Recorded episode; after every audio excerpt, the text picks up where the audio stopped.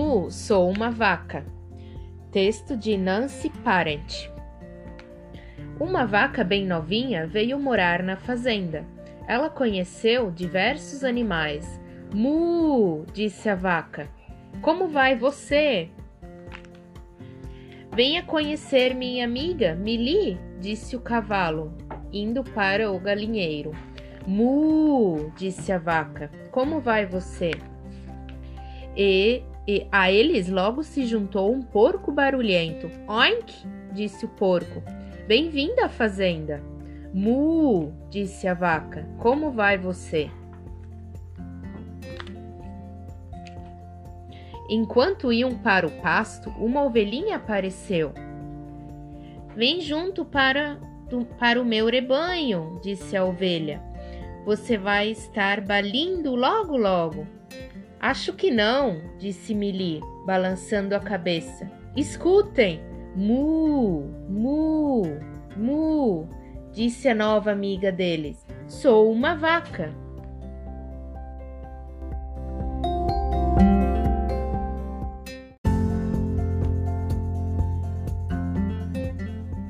Livro O Patinho Feio.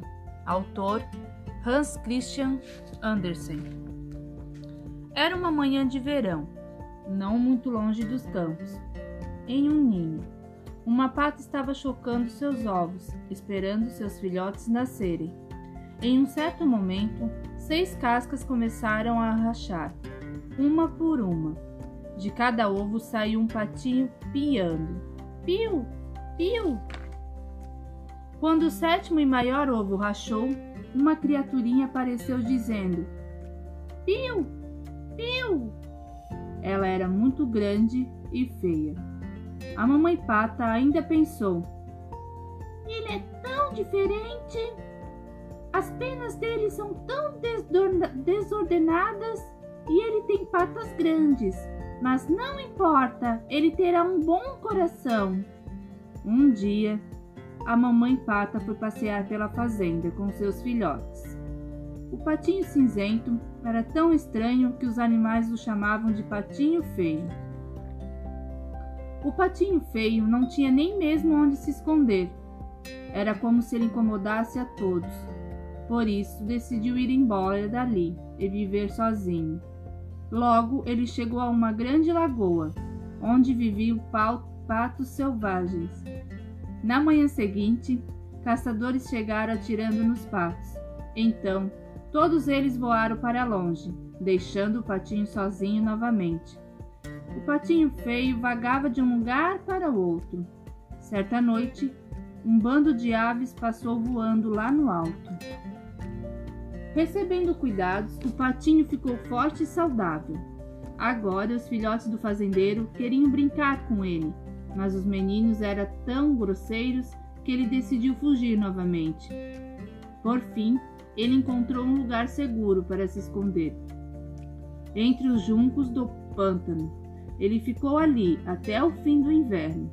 Depois de várias e longas semanas, a calorosa primavera começou a surgir de novo. O patinho abriu as asas, elas estavam bem fortes agora. De repente, ele saiu do chão e voou alto no ar.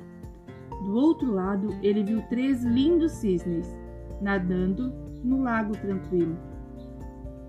Voarei até aquelas aves, ele pensou.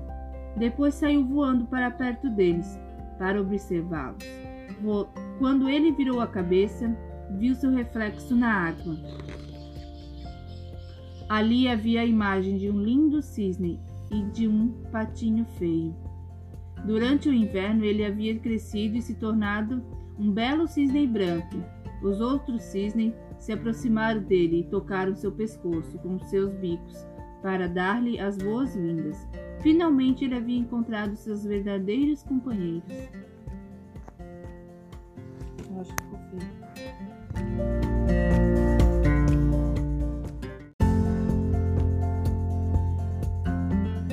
Chapeuzinho Vermelho, autor Charles Perrault. Era uma vez uma menina chamada Chapeuzinho Vermelho.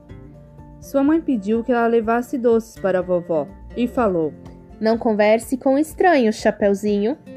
Chapeuzinho Vermelho chegou na floresta e encontrou o lobo que disse: Para onde você vai?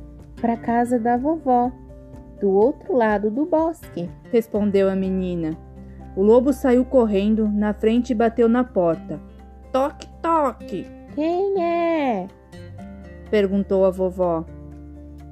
É a sua neta, Chapeuzinho Vermelho. Puxe a tranca, que a porta se abrirá. O lobo entrou e devorou a vovó. Chapeuzinho chegou à casa da vovó e bateu na porta. Toque, toque! Quem é? perguntou o lobo. É a sua neta, Chapeuzinho Vermelho. Puxe a tranca que a porta se abrirá.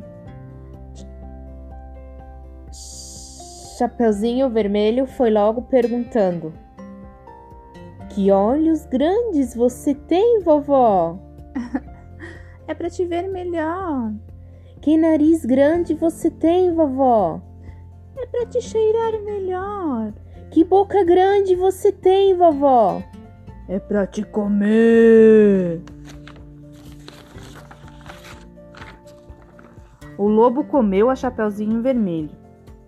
Um caçador foi na casa da vovó, viu o lobo na cama, cortou a barriga dele e tirou a vovó e a Chapeuzinho de lá, de dentro.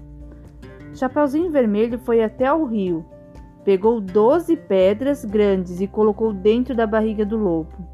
O caçador costurou a barriga do lobo. Quando ele acordou, foi beber água e acabou caindo dentro do rio, morrendo afogado.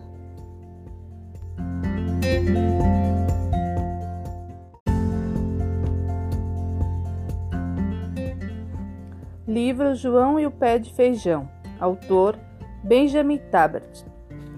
Era uma vez um menino chamado João que vivia com a sua mãe no campo. Era uma família pobre e tinha pouco dinheiro. A mãe ficou doente e eles não tinham dinheiro para comprar os medicamentos. Para arranjarem dinheiro, decidiram vender o boi. O menino João ficou de ir ao mercado fazer a troca. Pelo caminho encontrou um velho que lhe propôs trocar o boi por um feijão. O menino aceitou a proposta e levou o feijão para casa. Quando a mãe viu o feijão, ficou zangada e atirou-o pela janela. Na manhã seguinte, o João olhou pela janela e viu um grande feijo... feijoir que ia até o céu. O João ficou muito curioso e subiu o pé de feijão até a nuvem mais alta. Quando estava quase a chegar ao fim, viu uma fada que lhe deu um saco. Quando lá chegou, viu um castelo, um gigante e uma galinha que punha ovos de ouro. Quando o gigante estava distraído, o João meteu a galinha no saco que a fada lhe deu e desceu o pé de feijão até o chão. Zangado, o gigante ia descer o feijoeiro atrás do João, mas o menino cortou o pé de feijão e o gigante não podia descer. A partir desse dia já não faltou mais nada à mãe e ao João. Fim.